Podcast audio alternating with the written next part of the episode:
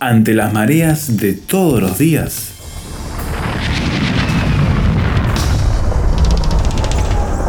Llegamos a tierra firme.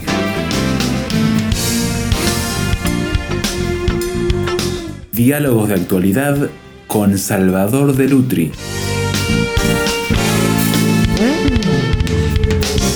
En los últimos programas de Tierra Firme nos hemos propuesto analizar la eutanasia como una cuestión de un tema más amplio que iniciamos, que es el de la bioética, el poder hacer y el deber hacer.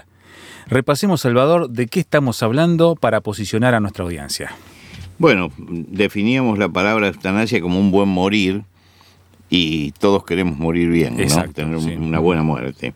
Pero este, hoy ha tomado otro carácter y entonces se habla de algunos tipos de eutanasia que no tienen que ver con el sentido que la palabra tenía en el pasado. ¿Por qué? Porque bueno, porque los avances científicos eh, han hecho que la expectativa de vida sea sean mayor, pero que la calidad de vida no esté acorde con ese crecimiento en el tiempo. Y entonces se dice que cuando una vida empieza a perder calidad de vida, entonces ya no merece vivirse. ¿No? Y esto ha traído que muchos países empiece a firmar este, leyes a favor, a favor de la eutanasia. Y además vos planteabas que también hay un tema netamente económico, ¿no? Empiezan a ocupar camas, a ocupar espacios, a requerir cuidados y todo eso también se mide económicamente. Claro, todo, e, entran muchos problemas en esto, que son los problemas de las obras sociales, de las clínicas, ya vamos a hablar de eso también, ¿no? Este, hay dos tipos de eutanasia, que es la eutanasia agónica, que se interrumpe la vida cuando está en su fase terminal, cuando todavía el corazón funciona, la corteza cerebral está viva, quiere decir no ha muerto. Y la eutanasia social, ¿no? Que, o eugenésica, ¿no? Que es que hay vidas que vinieron sin calidad, como los discapacitados mentales o los discapacitados físicos. Entonces aparece aquí dos cosas que hay que tener en cuenta. La eutanasia hay que considerarla siempre a la luz de otra palabra. Yo no quiero confundir con las palabras, pero para que entendamos el tema. La eutanasia hay que hablarla a, la luz de la distanasia. Eutanasia es buena muerte. Distanasia tiene, es Dis quiere decir malo, algo mal hecho. Y tánatos es muerte, una mala muerte. Sería lo contrario de eutanasia. ¿Y qué es, qué es lo contrario de eutanasia? Retrasar todo lo posible la muerte, aunque no haya esperanza alguna de curación, infligiendo sufrimientos añadidos, experimentando terapias agresivas, utilizando métodos desproporcionados, todo para aplazar la muerte unas horas. Ya le duele a uno de solo pensarlo, ¿no? Sí. A esto se le llama ensañamiento terapéutico, encarnizamiento terapéutica, obstinación terapéutica. A lo mejor las palabras son muy duras, yo creo que los médicos a veces están en una lucha por tratar de encontrar este... Eh, de buena voluntad, de buena, voluntad, y muchas veces entran otros problemas detrás, ¿no? Eh, se prolonga la vida, y muchas veces lo que se prolonga no es la vida, se prolonga la agonía, este, en un accionar que termina por ser deshumanizado también, porque se le infligen a la persona eh, tratamientos y terapéuticas que son sumamente agresivas, ¿no? cuando no existe posibilidad de que esta persona realmente pueda seguir su vida. Y el médico le dice a los familiares, estamos haciendo todo lo posible para que viva. Por favor, doctor, que no se muera, haga lo que pueda. Entonces, claro, ahí viene el problema, ¿no? El paciente está en la soledad, está aislado de su familia, está, no tiene asistencia espiritual, está aislado este, de, todo, lo que sea su ambiente social. Y, en medio de médicos que están afanados en torno a las máquinas, hay asistencia técnica y no hay asistencia humana. Se le quita un derecho fundamental que es el derecho a la asistencia humana. El afecto, ¿no? Claro, y, también hay un problema económico detrás de todo esto. Por supuesto. Las clínicas quieren la distanasia, que cuanto más lo tengamos en la clínica, mejor, porque la obra social sigue pagando, mm. ¿no? Entonces, significa más días de terapia intensiva, más estudios costosos, más ingresos económicos. No se tiene en cuenta el paciente, se tiene en cuenta el mercado. Yo he visto hacer esto en terapia intensiva de clínicas que llenan la terapia intensiva y meten tratamientos desproporcionados porque hay una obra social del otro lado que paga. Y es notable que en muchos lados, cuando uno pide este determinado servicio, le dice cuál es su obra social. Es la primera pregunta. La primera pregunta. Y yo noto que a ciertas obras sociales, bueno, tenemos un turno para dentro de un mes y a otras obras sociales mañana. Mm. Lamentablemente hay que decir esto, es así. Obra social, seguro médico, como quiera llamarlo. Sí, este, y por otro lado, mientras que las clínicas quieren la distanasia, porque es su negocio, las obras sociales quieren la eutanasia. Cuanto antes se muera mejor porque estamos pagando. es, estamos el mercado se ha metido en todos lados, se ha metido también en esto, ¿no? Este, nos parece desmesurado lo que estoy diciendo, pero ocasionan gastos. Yo digo que las dos cosas son deplorables. Las dos cosas son deplorables. Lo que tenemos que buscar, y aquí aparece la tercera palabra, eh, la ortotanasia, que significa la muerte correcta, muerte equidistante. No es dar muerte al paciente y no es ensañarse tampoco con el paciente. Aceptar el destino humano. Somos una humanidad caída y el pecado engendró la muerte. Eh, la Biblia dice, por tanto, como el pecado entró en el mundo por un hombre y por el pecado la muerte, así la muerte pasó a todos los hombres por cuanto todos pecaron. Quiere decir que la muerte es el destino final. Yo como cristiano defiendo la vida, defiendo la vida. Eh, el hijo de Edmundo Rostand, el autor de Cirano de Bergerac, que se llamaba Jean Rostand, dice, no hay ninguna vida, por muy degradada, deteriorada, rebajada o empobrecida que esté, que no merezca respeto ni que se la defienda con denuedo. Tengo la debilidad de pensar que el honor de una sociedad radica en asumir, en aceptar el oneroso lujo que supone para ella la carga de los incurables, los inútiles, los incapaces. Yo me diría su grado de civilización por el esfuerzo y la vigilancia a que se obliga por el mero respeto a la vida. Quiere decir que es muy contundente esto, ¿no? Eh, no quitarle al hombre su dignidad. No estamos por la eutanasia porque, porque la vida es de Dios, Dios la da y Dios la quita, ¿no? Eh, hay una mujer en la primera parte de la Biblia que ora a Dios y dice el Señor mata y el Señor da vida. Y esto es lo que creemos. Eh, el apóstol Pablo dice, te mando delante de Dios que da vida a todas las cosas. Quiere decir que la vida es de Dios y esa vida debe ser respetada. Ahora, hay un momento en que Dios dice, esto se acabó. Dios está diciendo, lo estoy llamando. Nos duele la separación, pero tenemos esperanza. Y aceptamos la voluntad de Dios, no abandonamos los recursos, nos esforzamos, pero no violentamos a la persona. Aceptamos la soberanía de Dios. Hay algo que es, es este, yo tengo un caso muy personal con respecto a esto, que brevemente lo voy a contar, que fue la muerte de mi padre. Mi padre sufrió durante dos años porque no podía valerse por sí mismo, aunque pensaba y razonaba y no podía hablar y le costaba mucho caminar. Eh, llegó un momento que la enfermedad se agudizó. Entró ya en una crisis final. La llevaron a terapia intensiva había perdido el conocimiento, tenía convulsiones y ya preanunciaba el final. Este, ¿Existe la esperanza de, de curación o de recuperación? No existe una regla matemática.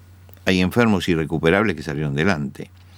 Pero hay que usar un criterio claro para proporcionar, que sea proporcional a los medios terapéuticos, respetar la dignidad del paciente también y evitar los tecnicismos, ¿no? Eh, yo conversé con mi hijo mayor, con Ariel, que entiende de esto porque se dedica a la biología, es veterinario y se dedica a la biología. Y yo le dije, ¿cómo, ¿qué pasa con el abuelo? Y él me dijo, mira, voy a hablarte claro. Es como el dominó. Se van, se van cayendo las fichas, levantas una y se caen dos. Dice, está en el ciclo final. Dice, y es irreversible esto. Entonces le dije, bueno, será cuestión de días. Me dice, no, es cuestión de horas. Estaba en terapia intensiva y sale la doctora. La doctora empieza a hablarme.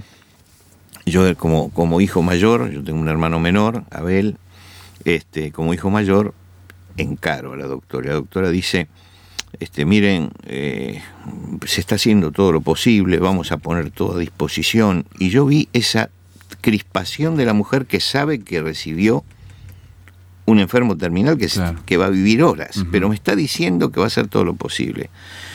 Yo la miré y le dije, mire doctora, yo le voy a pedir una cosa, mi padre ha vivido toda su vida, somos una familia creyente y tenemos esperanza.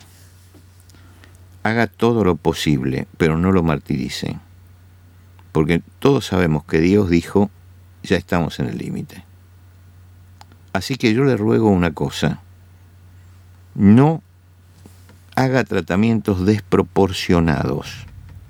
Lo que haga que sea proporcional, porque todos sabemos que Dios está diciendo algo en este momento. La doctora, nunca me voy a olvidar de eso, la doctora se aflojó totalmente. Mm. ¿No? Es decir, ella estaba pensando, si yo no digo y hago todo, mañana tengo un juicio por mala praxis. ¿No? y se encontraba con alguien que era razonable y que le estaba diciendo, mire, yo tengo fe, no estoy desesperado porque sé qué es lo que hay detrás de la muerte. Entonces no produzca la muerte, pero tampoco se ensañe para que yo no le pueda hacer un juicio, porque no se lo voy a hacer, porque sé qué es lo que está pasando. La doctora se aflojó en ese momento y me dice, quédese tranquilo, yo entiendo lo que usted dice, vaya y sostenga a su mamá, porque esto es irreversible. Claro y nos quedamos en paz. Esa noche mi padre partió para estar con el Señor, ¿no? Entonces, partió en paz y nosotros estamos en paz. Y yo mucho tiempo después pienso en esto y digo, fue la mejor decisión la que tomamos ese día, cuando le dijimos, no lo martirice más porque ya no es reversible esto. Pero para esto hay que tener fe. Para esto hay que tener esperanza. Si uno no tiene fe y esperanza, la muerte se transforma en algo terrible. Un caos, sí. ¿No? En cambio, cuando hay fe y esperanza, uno puede trazar mejor el límite. Y yo no digo, mire, esta receta es matemática. No. no, es matemática la receta. Pero le digo, tenemos que tener un sentido de aceptación también de la despedida. Y creo que esa aceptación de la despedida nos hace bien a nosotros y hace bien también a la persona que ya no se va a recuperar y que van a forzar algo hasta destruirle totalmente su dignidad como persona, cuando ya no hay ninguna esperanza. Entonces creo que es muy difícil el tema que estamos tratando. Es muy difícil determinar eso. Es muy difícil. Pero tenemos que estar entre dos límites. Un límite para un lado que es respetemos la vida porque es de Dios. Y el otro límite, que es aceptemos la muerte, porque es el límite que Dios puso. Y es como estar en un pasillo entre dos paredes, ¿no es cierto? Uno puede moverse hacia la derecha o hacia la izquierda, pero esos dos límites los tenemos que respetar y ese es el problema que en este momento tenemos. Hacemos una pausa, aflojamos un poco la atención en un tema tan, tan pesado para todos nosotros y que tantas emociones nos mueven, más escuchando el testimonio de vida de, de Salvador en relación a este tema, porque a todos nos tocará enfrentar cosas parecidas. Las decisiones son trascendentes. Seguimos conversando sobre bioética, sobre eutanasia, luego de la pausa.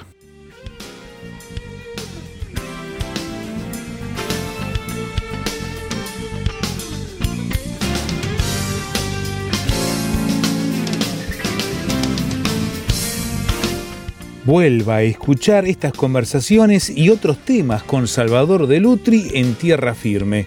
Súmese a la discusión, aporte su punto de vista y comparta estos contenidos en sus redes sociales.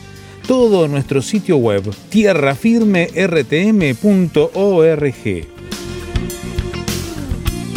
Encuentre los programas y escúchelos cuando quiera en Spotify, en el canal Tierra Firme RTM Tierra Firme es una producción de Radio Transmundial.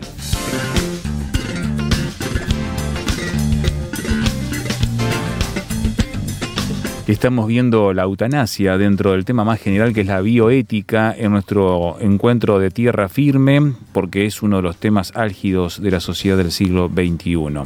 La experiencia personal, Salvador, te ha ayudado también a poder mirar esta temática desde otro punto de vista. Sí, y me gustaría que en el próximo programa tratáramos también esto, qué hacer con el duelo después. Claro, ¿no? lo que pasa después, que el ser humano parte. Pero quiero terminar el programa, o me parece que sería interesante terminar el programa, hablando de los derechos que asisten a la persona que va a ver un médico o que está en una situación de estas extremas. En primer lugar, tenemos derecho a la clara información. Derecho a clara información. Sí, información sin terminología médica. Como la medicina tiene, como toda la ciencia, es una jerga que la manejan los especialistas y muchas veces el médico utiliza esas palabras y tenemos el derecho a decir, acláreme, porque yo no soy médico, explíqueme qué quiere decir. Muchas veces yo encuentro con gente que dice, sí, el médico vino y me dijo, pero la verdad que no entendí mucho. No, tiene que entender, es el derecho que tenemos. Eso es el primero.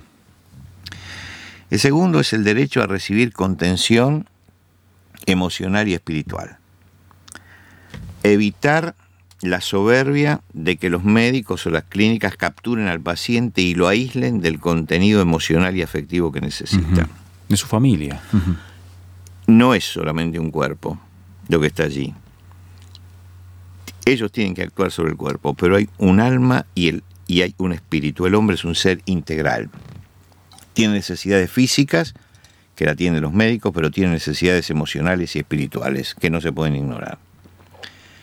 En tercer lugar, tiene el derecho a no sufrir inútilmente, no, no iniciar acciones terapéuticas sin esperanza. ¿no? El ensañamiento, me acuerdo de una mujer con cáncer que la iban mutilando por etapas. Seis meses prolongaron la vida. Y me decía el esposo, nunca dejen que mutilen a una persona como está haciendo mi esposa, porque es terrible. El derecho a los cuidados paliativos. ¿Cuándo comienzan? Cuando se produce un cambio de mentalidad, cuando sabemos que no se puede curar, que es terminal e irreversible. Entonces podemos cambiar la mentalidad y decir, vamos a aliviar los sufrimientos. Los cuidados paliativos es no hacer sentir dolores físicos innecesarios el 95% de los dolores son evitables. Quiere decir que los cuidados paliativos Tienen están para eso. El enfermo terminal sufre dolores físicos, dolores psíquicos, colisión a la proximidad de la muerte con la esperanza. Obligación del médico, ofrecer analgesia, ¿no? Obligación de la familia, aliviar el sufrimiento físico y moral con el afecto. Y la obligación de todo cristiano ofrecer esperanza. Eso es lo que necesitamos. Eh, los cuidados mínimos que se deben dar a toda persona es alimentación, hidratación e higiene, las tres cosas fundamentales. Y cada uno tiene que expresar y hablar con su familia de eso y decir, miren, hagan todo lo posible, haga solo lo, lo, que sea posible y hágalo lo mejor posible. ¿No? Nada más que eso. Y yo creo que cuando encaramos la muerte así, la encaramos con esperanza, si creemos que Jesús murió y resucitó, justamente el apóstol Pablo utiliza ese sí condicional, porque si creemos, ¿no? si usted no cree ya es distinto, entonces tenemos esperanza. En la antigua cristiandad se denominaba con acierto al día de la muerte como día natalis día del nacimiento. Era el nacimiento a la vida verdadera. Con esa mentalidad deberíamos todos acercarnos a la muerte. Que ese momento es el momento en que centra a la vida verdadera. Hay un momento en la vida en que uno empieza a contar al revés. Eh, hay un periodo donde decimos cuántos años tengo y hay otro periodo en el que se dice cuántos años faltarán. ¿no? Se dio vuelta el cálculo. Eh, para la gente muchas veces el mirar hacia adelante y decir cuánto me falta es eh, agobiante. Para el cristiano no. ¿Por qué? Porque estamos cada vez más cerca de la casa del Padre. Y cuando uno está caminando hacia la casa del Padre, es porque tiene esperanza y va a entrar a una vida mejor. Y esta es la esperanza que nos falta frente a la muerte, esta es la esperanza que podemos tener si nos acercamos a Jesucristo. Y yo lo invito a que todos los que me están escuchando tienen un denominador común, todos son mortales. Sí. Y los que estamos hablando tenemos un denominador común con toda la gente, somos mortales. Busquemos entonces en Jesucristo aquel que puede darnos una respuesta para que el andar por la vida no sea la tristeza de que se me acaban las fuerzas, sino sea mirar hacia adelante y decir, estoy más cerca de la casa del Padre.